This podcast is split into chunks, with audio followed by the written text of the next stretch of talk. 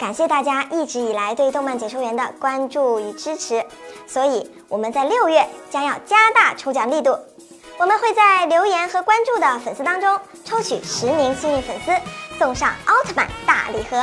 Hello，大家好，欢迎收看动漫解说员，我是小麦。今天咱们聊一聊没有变身器的这四大奥特曼都是谁。杰克奥特曼是第一个没有变身器的战士，其人人体香秀树在紧急之时一抬手，立刻就能进行变身了。据说这是利用奥特意念激发能量，从而达到变身的目的。奥特之父在艾斯奥特曼里展现过他的变身技术，而他唯一一个人间体也是在此时出现。奥特之父的变身更是像传统节目变脸，披风一晃，迅速成型。贝利亚不需要变身器，而是像其他宇宙人一样直接附身人类。这一点在捷德奥特曼里表现的很明显。第一次被捷德打死，他竟然附身一个女作家，大家都没有想到他就是贝利亚。至于佐菲，就更不需要变身器了。他究竟有没有人间体？答案是有的，而且有过三个。在梦比优斯奥特曼里，他直接借助队长的身体参加战斗，光芒一闪变成了奥特曼。